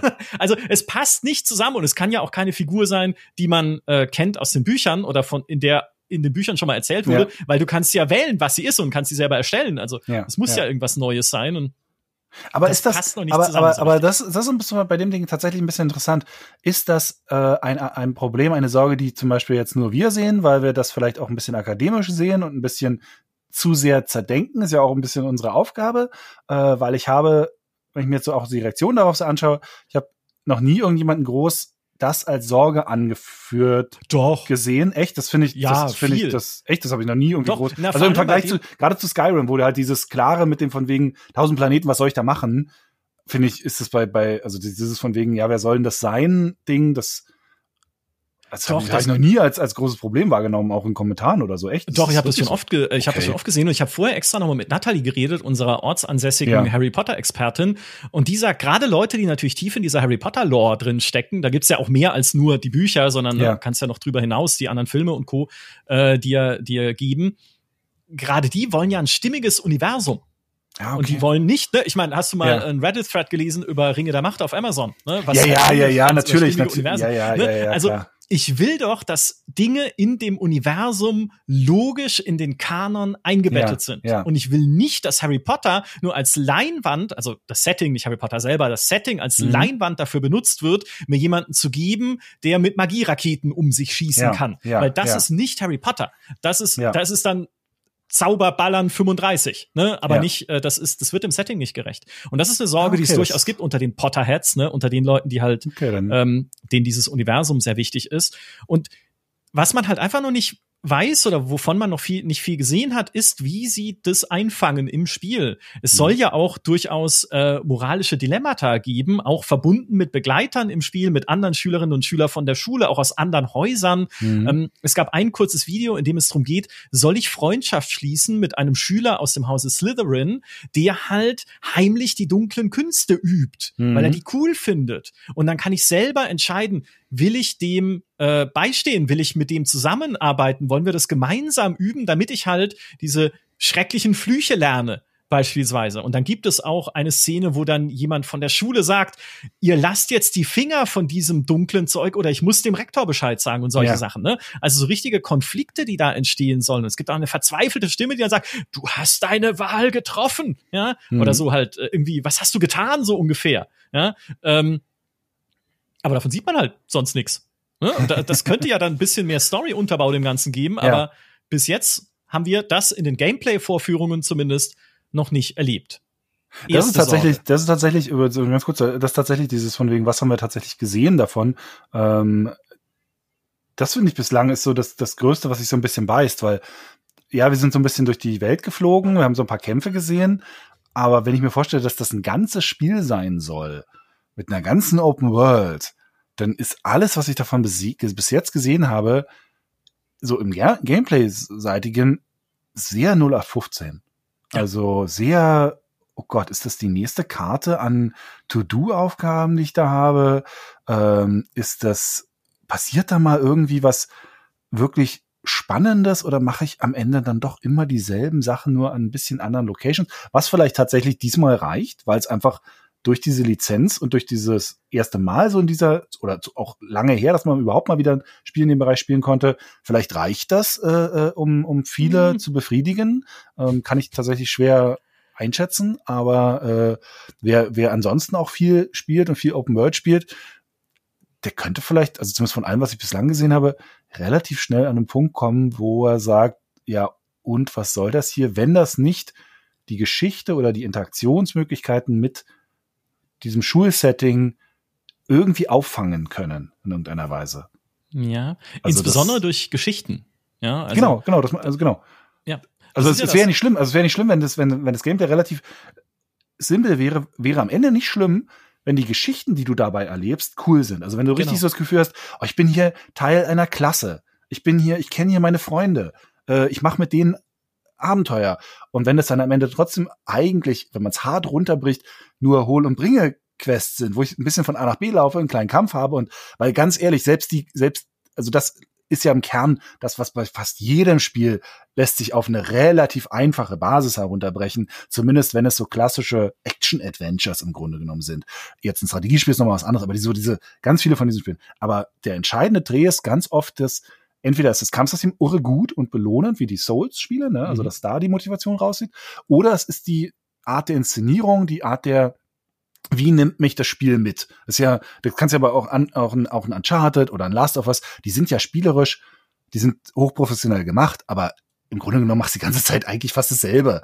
Aber sie packen das in so einen packenden, äh, mitreißenden Rahmen und in, durch eine so gute Inszenierung, dass das egal ist. Da fängst du das auf. Und ich weiß nicht, ob das hier zusammenkommen wird. Also das ist ja. wirklich so schwer einzuschätzen. Also so das geht's mir zumindest bislang. Mir auch, mir auch. Ähm, auch überhaupt diese Open World. Also, äh, wenn du dir auch anguckst, was man bisher davon gesehen hat, sie sieht toll aus. Ne, sie veröffentlichen nicht umsonst diese ASMR-Videos sogar auf YouTube, ja. wo sie einfach nur Locations zeigen mit Umgebungsgeräuschen. Ähm, aber wie toll die aussehen, wie detailliert sie halt auch sind, wenn du irgendwie den, den Saal von Hufflepuff siehst, deren äh, Clubquartier, so das, das, äh, wo sie halt äh, Pause machen und sowas. Wie, wie wahnsinnig viele Details da drin sind. Diesen Raum der Wünsche, wie detailliert ja. das ist. Auch die Umgebung selbst, diese Wälder, kleine Dörfer, Ruinen, Eisenbahnschienen natürlich, äh, wo der Zug durchfährt. Du hast einen Sumpf mit so abgestorbenen Bäumen und so weiter und so fort. Plus noch im Spielverlauf, weil halt mehr Zeit dann vergeht, wechselnde Jahreszeiten. Also mhm. erlebst es halt nicht nur in so einer sommerlichen Stimmung, sondern sie haben auch schon eine Schneeumgebung gezeigt, wo sich dann nochmal der ganze äh, Look ändert, das Gameplay wohl nicht, aber so zumindest wie sich die Welt anfühlt. Also das ist cool, aber gefüllt ist sie, soweit wir es momentan gesehen haben, mit Icons und systemischen Aktivitäten. Wo sie auch sagen, ja, du hast dann halt da drüben, kannst du irgendwas machen, wo du dann die Gelegenheit hast, dein Inventar zu vergrößern, wenn du das schaffst. Oder du kannst irgendwelche alten Puzzles lösen, du kannst Ruinen erkunden, um neue Magie zu erlernen, du kannst dunkle Magier besiegen, die Ressourcen horten, die du dann brauchst, um irgendwie, äh, da, weiß ich nicht, dein, deine Ausrüstung weiter zu verbessern und sowas. Ähm, und ich denke, das ist für mich, das ist mir alles scheißegal. Das sind doch nicht die Sachen, die ich machen möchte in einem Harry Potter Setting. Ja. Nicht, dass ich jetzt selber der größte Harry Potter Fan bin, aber ich habe noch nie davon geträumt, endlich kann ich Harry, Harry Potter spielen und mein Inventar vergrößern. Ich will coole ja. Geschichten in dieser Welt. Das ist doch eine, eine narrative Welt. Vielleicht gibt's sie ja. Ne? Vielleicht kann ich irgendwie äh, zu Leuten hingehen und sie haben dann irgendwie, sie werden von Geistern geplagt und ich soll das untersuchen und dann sind die ja. Geister aber nur Leute mit eigentlich ehrbaren Absichten, die ja. sich rächen wollen für Betrug, der begangen wurde. Oder weiß nicht, ne? Aber halt einfach coole Quests coole, also ich, auch Nebenquests. Ich glaube, daran wird das Spiel stehen und damit wird das Spiel stehen und fallen. Absolut. Zumindest was die, was ho hoffentlich die Bewertungen angeht. Äh, ich glaube, dass egal wie es, also wenn es jetzt nicht völlige Katastrophe noch irgendwie wird, wird es ein unglaublicher Erfolg werden, weil das so eins von diesen Spielen ist, die, die den klassischen Spielermarkt, auch Core-Spielermarkt einfach überschreiten. Also so ein bisschen wie so ein, wie so ein Pokémon. Jetzt hier ja, das letzte Pokémon ja, war eigentlich ja. kein sonderlich gutes Pokémon, war zum Release auch teilweise sehr kaputt, ähm, hatte viele Schwächen drin, erfolgreichste Pokémon aller Zeiten, erfolgreichstes Switch-Spiel aller Zeiten, irgendwie in, innerhalb von zwei, drei Tagen zehn Millionen Mal verkauft. Ähm, also ich glaube, mit dieser Art von Marken kommst du in, in Marktbereiche rein, in denen zum Beispiel auch das, was wir jetzt hier so machen, einfach keine Rolle spielt.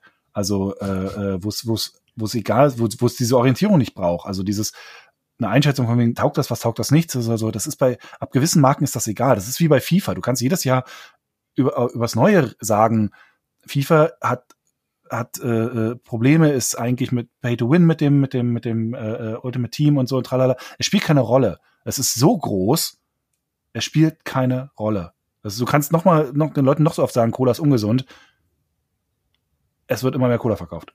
Also ja. und ich glaube, so ist das mit dem Harry Potter Ding jetzt hier auch. Also könnt, ja. ich habe das so fühlt sich das zumindest an, wenn ich wenn ich ich sehe, wie darauf reagiert wird und wie die Zahlen dafür sind. Also ja, desillusionier uns hier ruhig, äh, dass wir irgendeine Art von Einfluss hätten. Ich glaube, du hast recht, ja. Ich glaube, das ist tatsächlich äh, von seiner Strahlkraft her und von dem, was es als Fantasie dir verkauft, so groß, dass es Leute erreichen wird, egal wie gut es ist. Die Frage ist nur, löst es diese Fantasie ein? Mhm. Ja, also ist es denn, erlebe ich denn da wirklich ein ein mich verzauberndes Hogwarts-Abenteuer ja. in dieser magischen ja. Welt? Oder ist es am Ende Grind und Crafting ist ja auch drin. Du hast ja sogar so einen eingebauten Bauernhof mit den Tierwesen, von denen du Materialien ernten kannst, ja. wo du sogar noch kosmetische Sachen machen kannst. Irgendwie mache ich einen Brunnen irgendwie da drüben hin, mache ich den größer oder kleiner, baue ich eine Statue in diese diese Bauernhofdimension, das ist ja. außerhalb der echten Welt, so dass du auch noch so ein bisschen Housing hast sozusagen in diesem Raum. Plus dann kannst du halt dann dir irgendwie auch neue Sachen herstellen aus den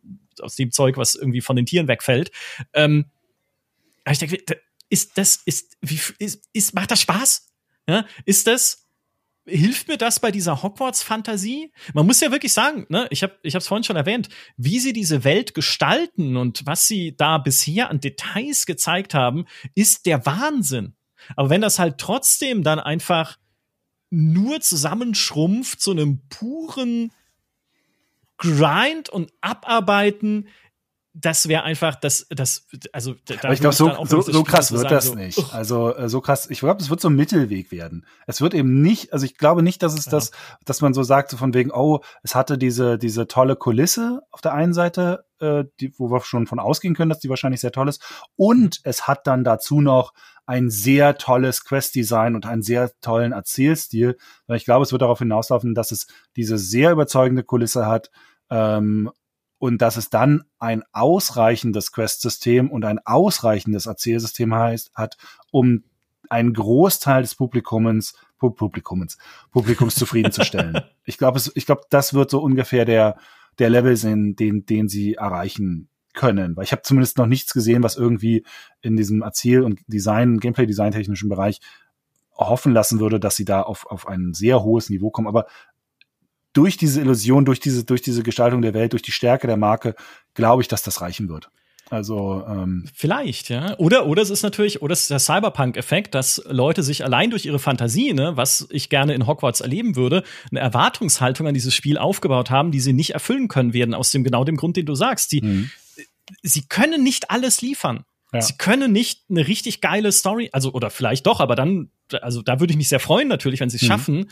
Aber es ist zumindest schwer, ne? Eine richtig geile Story, eine richtig gute Welt, richtig coole Nebenquests, richtig spannende Begleiter, tolle Kämpfe dann am Ende auch noch, ne? Vielleicht auch noch geile Bossgegner, die dann da drin stecken, wo es richtig Spaß macht, die dann äh, zu bezwingen.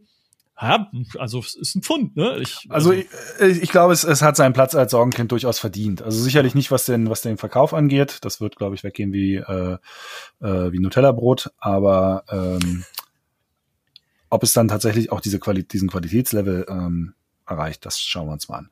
Ja, eine wir, Sorge noch vielleicht. Ich Achso. weiß, das Video ist schon viel zu lang oder wir sind an der Stelle schon, äh, haben viel zu lange geredet, aber die muss ich loswerden noch. Äh, ist, äh, das markiert auch ein bisschen diesen Rückfall in das vergessen geglaubte Zeitalter der Exklusivboni mit mhm. seinen Editionen. Es gibt irgendwie drei Kampfarenen im Spiel, in denen du deine Fähigkeiten messen kannst gegen Gegner, aber die Kampfarena der dunklen Künste gibt es nur als Teil der Deluxe Edition. Hm. Du kriegst dieses äh, Testral-Reittier nur als Teil der Deluxe Edition. Du kriegst irgendwie eine, wenn du es auf der PlayStation kaufst, kriegst du eine PlayStation-exklusive Quest und nur ja. PlayStation-Vorbesteller bekommen ein bestimmtes Trankrezept. Du denkst, hä? Das ist ja, wie früher halt bei Call of Duty, wo du so Tabellen gucken musstest. Ja. Okay, was kriege ich auf welcher Plattform, an welchem Zeitpunkt? Ja. ja, es ist halt dieses Erpressen des Kundens. Was genau wie mit dem vorhin, mit dem, oder nee, in der letzten Folge, mit dem, ähm, mit diesem Early Access, äh, dieser Early Access Karotte. Also das ja. ist halt, das ist auch, ich finde, das ist alles nicht sonderlich faires Gebaden dem Kunden gegenüber. Ähm, also, aber das finde ich bei Vorbestellung eh ist ein super schwieriges Thema. Gerade so wie die Spiele gerade rauskommen. Das ja. so, ihr wollt vorher alles haben, seid vorher nur so halb offen zu euren Produkten. Ach, schwierig. Also Und kannst du nur noch mal sagen, bestellt einfach nicht vor. Erstens das, genau. Und es ist, es ist eine mögliche Hintertür für Mikrotransaktionen. Mhm. Weil sie sagen zwar momentan, nein, es gibt keinen Shop, wir machen das nicht, wir verkaufen euch nichts. Was du aber doch dann kaufen kannst, ist ein Upgrade von Standard auf Deluxe. Ja. Inklusive Cosmetics. Ja, ja, ne? Du kriegst da dann auch dann diese dunklen Künste, Klamotten und sowas, um deinen Look zu verändern. Und es kann einfach eine Hintertür sein für einen Shop, der dann womöglich irgendwann noch kommt, wenn sie merken, mhm. oh, Leute haben diese Cosmetics gerne, hey, dann machen wir noch irgendwie Hufflepuff-Kostüme, Slytherin-Kostüme und dann irgendwie noch einen Hühnerhelm, damit es lustig ausschaut und so, eine Banane, die man sich umhängen kann. Also es könnte halt auch noch vielleicht ein Test so ein Wassertest sein, ob man ja. hinterher nicht doch noch irgendwie einen Shop einbaut. Das ist so ein, ein weiteres, äh, allein die Tierwesen, was man alles an Skins verkaufen könnte, für die Tierwesen gibt's ja auch zum Teil schon. Ja. Du kannst ja diesen äh, Hippogreifen-Skin dann noch bekommen in der Deluxe Edition. Ähm, und dann mache ich halt die alle pink oder rot ja, oder was auch immer meine Lieblingsfarben sind. Also da bin ich gespannt, ob da nicht wirklich vielleicht doch noch irgendwann ein Shop reinkommt. Hoffentlich nicht. Hoffentlich bleiben sie bei ihrem Versprechen. Wo, wo, also wobei ich da tatsächlich sagen muss, zum gewissen Grad fände ich einen Shop ja gar nicht so schlimm. Ähm, schwierig finde ich tatsächlich, wenn so eine Aktion drinne sind. Also Nummer eins, diese Plattform-Exklusivitäten sind halt einfach doof. Wenn ich keine PlayStation 5 oder PlayStation 4 habe, kann ich einen Teil des Spiels nicht spielen, finde ich blöd. Äh, grundsätzlich so dieses zu sagen, es gibt bestimmte Inhalte, die, die kannst du noch dazu kaufen, wenn das Spiel von Hause aus einfach auch schon sehr groß wird, und das wird ja auch ein großes Spiel, finde ich gar nicht so schlimm. Und zum Beispiel so ein Shop für noch mehr Skins, wenn es auch im Standardspiel schon eine ganze Menge gibt, äh, finde ich, äh, stört mich persönlich ehrlich gesagt gar nicht so doll, weil ich kaufe mir den Scheiß einfach gar nicht äh, meistens. Und wenn doch mal was dabei ist, was richtig cool ist, dann ist ja auch vielleicht auch, naja, ist richtig cool, kaufe ich mir halt. Ist ja, äh, ist ja äh, durchaus legitim. Die Leute stecken ja auch viel Energie und Arbeit rein. Was ich tatsächlich schwierig finde, sind eher, wenn die Spiele dann zum Beispiel so gebaut sind, dass du ähm, wie manche von den Ubisoft-Spielen, wo du so merkst, da sind einfach so Grindspiralen ja, reingesetzt ja, worden. Ja, ja, Äh, und dann sollst du dir, kaufst du dir irgendwie die dann nötigen Ressourcen für diesen Scheiß, wo du merkst, das Hauptspiel ist schlechter gemacht worden. Das ist nicht einfach was rausgeschnitten worden, sondern das, der Haupt-Gameplay-Loot ist schlechter gemacht worden, um diesen Shop, Shop zu pushen. Und das ist dann, das ist das, wo ich dann halt wirklich sage, was ist denn das für ein Dreck? Also, genau. Äh, wie in welchem anderen Spiel? Äh, äh, Mittelerde Schatten von Mordor. Oder ah, das ist das, hatte ich, das hatte ich dann gar nicht mehr, hatte ich dann gar nicht mehr. Das zweite hatte ich gar nicht mehr. Ja, gespielt. auch von Warner, ne? Genau mhm. wie Hogwarts Legacy. Also, äh, das gab's schon mal. Ja, okay. Von derselben Firma. Also genau diese, mhm. dieses Grind-Ding. Hey, wir erleichtern euch den Grind, mit den Tierwesen die Materialien sammeln zu müssen. Das ist ja die, das wäre das Allerperfideste, wenn sie das nachliefern. Das fände ich wirklich nicht okay. Ja. Und was den Shop angeht, äh, spult einfach noch mal zurück zu Diablo 4 der kann halt auch brutal nervig sein, selbst wenn er nur Cosmetics hat. Ne? Wenn ja. dir in jedem Menü irgendwie das Angebot des Tages um die Ohren gehauen wird, kauf jetzt ja, den ja, silbernen Hippogreif okay, oder so. Klar, klar, klar. Aber gut, das, ja. genau. Wir drücken einfach die Daumen. Ich wünsche diesem Spiel nur das Allerbeste, vor allem weil es an meinem Geburtstag erscheint. Ah, ist klar. Und das muss ein schöner Tag werden. Warner, habt ihr das gehört? Ich habe ich hab letztens irgendwas gesehen, was am 5. Mai rauskommt. Ah, ich glaube, Guardians, Guardians 3 kommt am 5. Mai raus. Das wird mein Geburtstagsgeschenk. Ich hoffe, der wird gut. Ein paar Tage vorher, am Geburtstag von meinem Papa, mhm. Äh, kommt, äh, zumindest laut aktueller Planung, oder mein Papa muss seinen Geburtstag verschieben. Ah nee, äh, das Spiel kommt vielleicht anderen, anderen raus, so rum ist. ähm, kommt äh, am 28. April Dead Island 2 raus. Ah.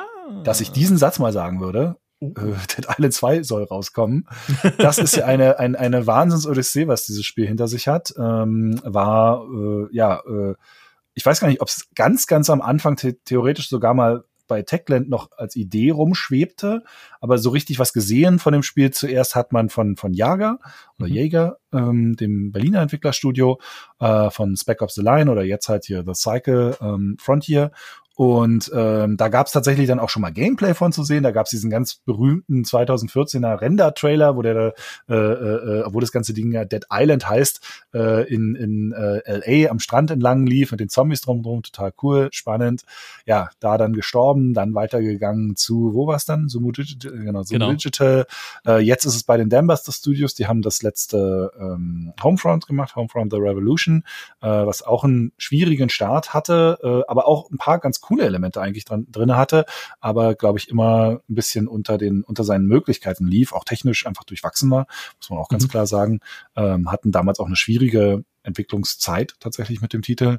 Und ja, jetzt kommt das raus, ist kein, ähm, äh, ist im Grunde genommen wie das erste Dead Island auch kein richtiges Open-World-Spiel, sondern ein Open-Hub-Spiel, also große es gibt Open, World, Open Worldige Level, also relativ weitläufige ähm, Level, also genau. keine große zusammenhängende Open World. Das spielt immer noch in Los Angeles. Es ist, hat keinen Acht-Spieler-Koop mehr, sondern ich glaube vier, ne? Äh, ist, glaube ich, aktuell. Oder drei. Oder drei oder so. Also ist auf jeden Fall, was das angeht, ein bisschen kleiner geworden.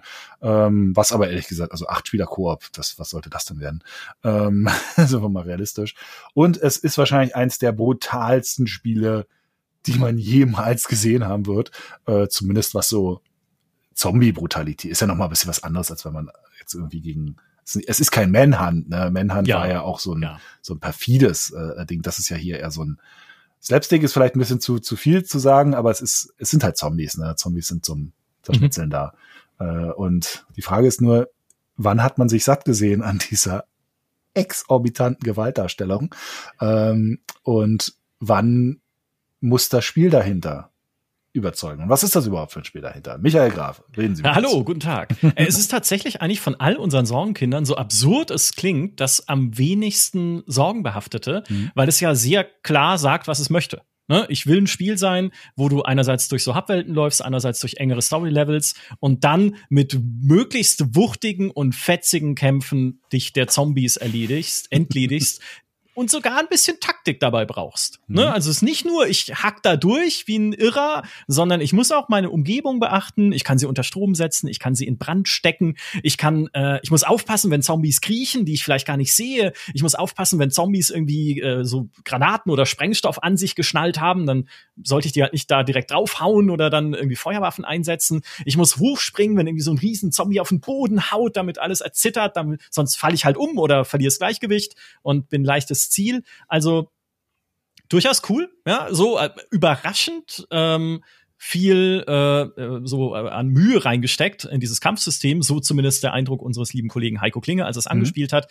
Der Punkt ist tatsächlich, wie lange trägt das und kann das Kampfsystem alleine tragen, wenn alles andere nicht funktioniert. Und wir hatten dieses Jahr schon mal, oder 2022, je nachdem, wann ihr das jetzt äh, seht oder hört, wir hatten ja schon mal ein Spiel, das ein Superkampfsystem hat und tolles Parcours, nämlich Dying Light 2, wo man aber dann immer mehr Ermüdungserscheinungen im Spielverlauf wahrgenommen hat. Ne? Die Story wird irgendwie immer komischer, die ähm, Open World ist eh überall schematisch aufgebaut, also da hat man einfach gesehen, Kämpfe super, aber das, also Dying Light hat sich totgelaufen einfach mit der Zeit. Rollenspielsystem war dann auch irgendwie mit einer Zeit, äh, nach, nach einer gewissen Zeit überflüssig in Dying Light. Man ist nur noch an, an Beutekisten ja. vorbeigelaufen. So.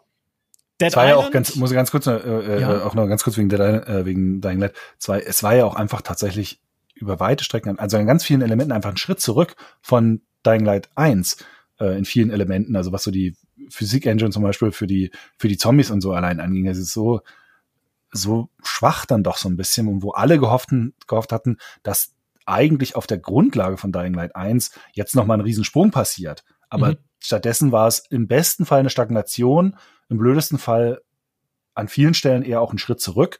Ähm, und also von diesen hohen Erwartungen, die da mitgeschwungen sind, so viel dann doch nicht eingelöst. Am Ende immer noch solide gewesen, ne? Aber, und das ist ja ein bisschen auch bei Dead Island 2 jetzt, weil, ich meine, zehn Jahre Entwicklungszeit so über etliche Studios, Erwartungshaltungen, die da äh, äh, doch geschürt wurden immer wieder.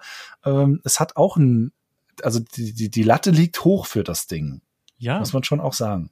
Ja. Entschuldigung, ich habe unterbrochen. Es ist ja, nee, überhaupt nicht. Ähm, du hast es ja schon ergänzt. Äh, und die Gefahren sind halt auch hier die, was trägt das Spiel abseits der Kämpfe? Zum Beispiel Crafting. Ne? Mhm. Es wird möglich sein, deine Waffen irgendwie zu verbessern und zu modifizieren. Dafür sammelst du einen Haufen Kram ein, schon in der Gamescom-Demo, der einfach da auf dem Boden rumliegt. Die Frage ist, erstens, macht das Spaß? Also ist dieses Crafting in irgendeiner Form lohnend und toll? Also bringt es dir, gibt es dir was, das zu machen? Oder kippt es um irgendwann zum Grind? Das heißt, sagst, oh, jetzt brauche ich aber noch 14 äh, Golfbälle und drei Aluminiumdosen. Jetzt muss ich aber noch mal irgendwie durch 500 Zombies mich durchhacken, damit ich das Zeug finde. Ne? Also ist da die Balance in diesem Crafting-System richtig? Oder braucht es überhaupt Crafting? Ja, auch da, also warum finde ich nicht einfach coole neue Waffen? Warum muss es dieses zusätzliche Ressourcensammelsystem überhaupt geben. Kann auch cool sein, keine Frage, ne? Vielleicht mhm. motiviert's, aber das muss es erst noch beweisen. Und was es natürlich beweisen muss, ist, was ist denn überhaupt die Story von dem Spiel? Ja, also sie sagen ja, sie haben auch diese lineare Struktur deshalb gewählt, äh, nicht nur, weil die Open World so man äh, Gerüchten und Erzählungen aus der Branche glauben darf, der wesentliche Faktor war, warum dieses Spiel bei zwei Studios gescheitert ist, weil sie einfach diese Open World nicht richtig hingekriegt haben, insbesondere die Tag-Nacht-Wechsel darin, die es geben sollte. Das war einfach technisch zu schwierig umzusetzen in der Engine, äh, die sie auch zur Verfügung hatten. Deshalb hat äh, ursprünglich das die ursprüngliche Version einfach nicht geklappt. So, aber ein anderer Grund, den sie angeben dafür, dass es halt äh, linearer ist, ist auch, dass sie diese Story halt gut inszenieren wollen. Und davon hat man nichts gesehen bislang. Mhm. Also was ist denn die tolle Inszenierung? Sind die Charaktere irgendwie spannend? Ist das, was da passiert, irgendwie spannend und interessant? Gibt's da, also moralische Dilemmata kann ich mir kaum vorstellen, weil Dead Island ist ja so ein ein gute Laune-Setting eigentlich, so ein bisschen wie Zombieland. Ne? Wir sind ja alle gut drauf, wir kloppen uns durch Zombies und reißen auch mal einen äh, lässigen und lockeren Spruch. Zum Glück nicht so Kitty-Humor-mäßig, sondern bisher eher so schwarzhumorig und zynisch, obwohl Aber das, das erste war doch schon sehr bleak. Also wenn man überlegst, so dieser, dieser allererste ja. Trailer dazu mit dem Kind und das, also das war ja, ja schon. Ja, das war ja auch eine andere, genau, das war eine andere, das war ja auch eine andere, äh, noch eine andere Tonalität. Ach so, ich, du meinst jetzt tatsächlich nur Dead Island 2 quasi, das ist Ja, Dead Island 2 jetzt, genau. Ach so, ja, ja, okay, das, ja, genau, das ist genau. verspielter, das stimmt, ja, ja. Genau, genau. Es ist halt einfach äh, leichtherziger, so. Ja, ähm, ja. Aber trägt das? Ne? Auch da, mhm. ne? Ist, ist das irgendwie, äh, entsteht da eine Geschichte draus und vor allem kann mir das Spiel irgendwie die anderen Charaktere noch irgendwie näher bringen, dass sich halt irgendeine Form von, das muss ja kein Walking Dead sein, mit dann den tiefen zwischenmenschlichen Konflikten und den ganz großen Fragen, die da aufgemacht ja. werden, während man auf Zombies kloppt. Es wäre ja. schön, wenn es das wäre, aber ist jetzt nicht unbedingt die Erwartung an ein Dead Island, aber irgendwas, was sich ein bisschen motiviert, das durchzuspielen, muss es ja dann doch geben. Abseits von, die Kämpfe fühlen sich gut an. Es mhm. macht halt einfach Spaß, so einem Zombie einen Hammer ins Gesicht zu hauen. Okay. Aber vielleicht, vielleicht ähm, ist ähm, dieses mit den Hub-Leveln und vielleicht auch tatsächlich mit den etwas stringenteren Story-Abschnitten, vielleicht ist das tatsächlich ähm, der Punkt, wo sie, wo sie was rausholen können, was die anderen Zombie-Spiele die sich relativ stark auf die Open-World-Erfahrung konzentriert haben, eben nicht gut machen konnten. Und jetzt meine ich gar nicht Inszenierung der Story an sich, also der, der Erzählung, sondern Inszenierung dessen, was wir sehen. Also wir, es gibt zum mhm. Beispiel in einem, ich glaube in einem Trailer ist irgendwas drin, dass zum Beispiel so ein, so ein Truck durch eine Wand durchbricht und dann ist da irgendwie schon mal so ein, so ein Bosskampf und solche Geschichten. Also es braucht für mich zum Beispiel keine sonderlich gute Geschichte bei dem Ding.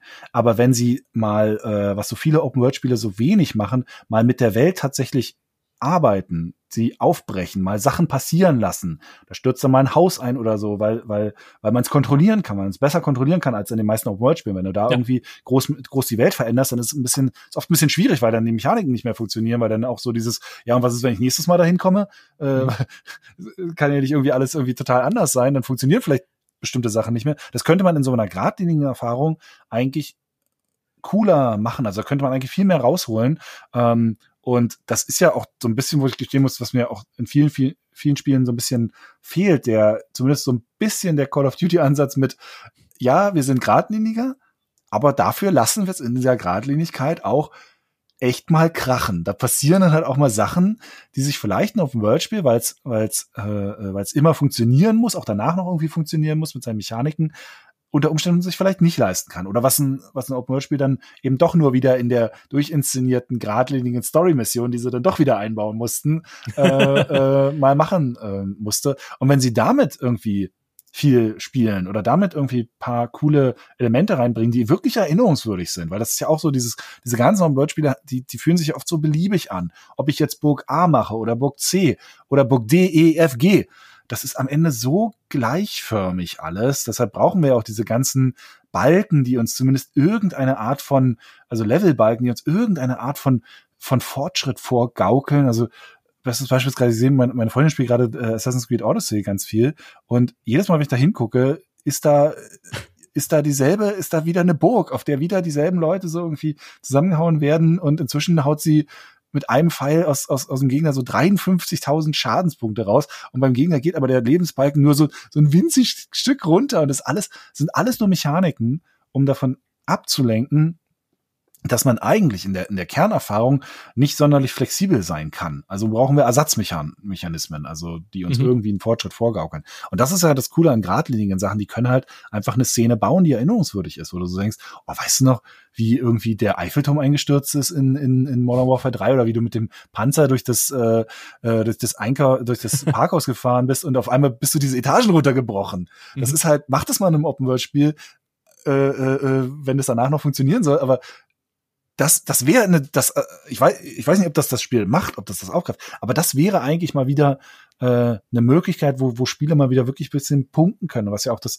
Coole an was eher geradlinigem sein kann. Endlich mal so dieses, wow, was für ein, was für ein Moment. Und der wurde für mich gebaut, weil es nämlich doch auch eben ein bisschen nicht nur Techniken den Leuten vorschmeißen, sondern auch vielleicht ein bisschen Handwerk mal, äh, also kreatives inszenatorisches Handwerk mal schön wäre. Ja, definitiv. Aber wie gesagt, es ist trotzdem das am wenigsten äh, äh, stirnrunzelndste Spiel auf äh, dieser ja. kleinen Liste jetzt, die wir zusammengestellt haben, weil es einfach am klarsten vermittelt, was es sein will. Ja. Ne? Bei allen anderen, selbst bei einem Diablo mit seiner Open World, habe ich immer noch das Gefühl, es ist, es vermittelt mir zumindest noch nicht äh, sein ganzes Konzept. Ne, es vermittelt mir noch nicht, warum es ein stimmiges Ganzes ist am Ende, was mir Spaß machen soll. Bei Dead Island ist dieses Bild, weil es halt auch in seiner Grundmechanik, ne, hau die Zombies weg, schon relativ simpel ist, ist dieses Bild schon am, am geformtesten. Deswegen, ja. ich, das, also Freu von allen Sorgen mega drauf. die hier am kleinsten. Vielleicht ich freue mich total drauf. Ja, siehst du, genau. Eben, äh, um das vielleicht noch zu ergänzen, ne, es erscheint geschnitten in Deutschland. Das war auch eine kleine Diskussion. Äh, trotz USK 18 Label mhm. wird man nicht die Zombie-Leichen weiter bearbeiten können, ist jetzt nicht so schlimm ist. Ähm, die, was aber daraus folgt, ist irgendwie, dass im Koop-Modus, wenn du es mit anderen zusammenspielst, haben dann alle diese Entschärfungen, selbst wenn sie eine andere Version mhm. haben, okay. Oder wenn du äh, ins öffentliche Matchmaking gehst, kannst du auch mit der USK-Version nur mit anderen Leuten zusammenspielen, die auch die USK-Version ah, okay. haben. Ja. Also auch da halt äh, kleine Einschränkungen, die dann dadurch dazukommen. Ich finde das jetzt nicht super gravierend, ja, dass ich ja. sage, das macht Dead Island kaputt. Ja. Da hätten wir vor ein paar Jahren wahrscheinlich noch ganz andere äh, Einschränkungen äh, gehabt, wenn es überhaupt erschienen wäre. Ja, hallo, Stefan, kannst du dich noch erinnern an die ganzen Schnitte in der in Bulletstorm, wo, die, wo die Leute halt in den Raum reinkommen und sagen, oh mein Gott, was ist denn hier passiert? Ja, also in der deutschen Version ist eine Putzkolonne durchgegangen, weil dieser äh, Schlachtplattenraum war dann sauber gestrichen. Ja, wo einfach Sachen keinen Sinn mehr ergeben haben. Also, was für ein Scheiß. Also, ja, so wie bis heute Filme im, im Vorabendprogramm, wo irgendwie, äh, ne, da fährt das, da fährt der LKW auf die, auf die Lämmerherde zu und äh, dann ist Schnitt und dann steht jemand da und sagt, ah, schlimm. Schlimm, was passiert ist. Ne? Also, ja, ungefähr so war es vor ein paar Jahren auch noch im Videospiel. Ja, ja aber gut, das, äh, ja, ich finde auch, dass es jetzt, also das ist, das ist kein so krasser Schnitt, wo ich jetzt sagen würde, das also ja. wäre unspielbar, weil man muss schon auf der anderen Seite mal sagen, also was da alles noch drin ist. Also der letzte, ich saß beim letzten Trailer habe halt so gedacht, das gibt's doch nicht. Also mit dieser Faust durchs Gesicht durch und was da alles drin ist, was für ein Quatsch. Irrsinniger Quatsch, aber also für Erwachsene, glaube ich, äh, ist nichts, natürlich nichts für Kinder, ne? Äh, aber dafür gibt's ja diese Alterseinstufung, aber für Erwachsene, glaube ich, kann das äh, großer Spaß werden. Bin, bin sehr drauf gespannt. Ja, ähm, das soll es an dieser Stelle äh, mit einer extra langen Ausblicksfolge auf die Sorgenkinder in der ersten Jahreshälfte 2023 von unserer Seite aus gewesen sein. Ähm, wir hoffen, dass diese Folge noch vor dem Jahreswechsel äh, rauskommt, denn sonst würde, äh, würde es ein bisschen albern wirken, wenn wir euch jetzt einen guten Rutsch ins neue Jahr wünschen. Ähm, wir tun es trotzdem. Ja. genau, ins nächste dann. ähm, und ja, schreibt uns bitte natürlich wie immer gerne äh, auch noch ja, eure Sorgenkinder für die nächsten paar Monate ähm, und warum die vielleicht eure, Sorgen, eure Sorgenkinder sind. Und dann ähm, wird es im Sommer eine Auswertung geben zu diesen fünf Titeln. Mal schauen, welche davon tatsächlich rausgekommen sind. Äh, ja, Micha, vielen, vielen Dank für die ganzen, für die ganze Vorbereitung, für deine ganzen Infos. Und, Dankeschön. Äh, auch dir guten Rutsch. Dir auch. tschüss. Macht's gut. Tschüss.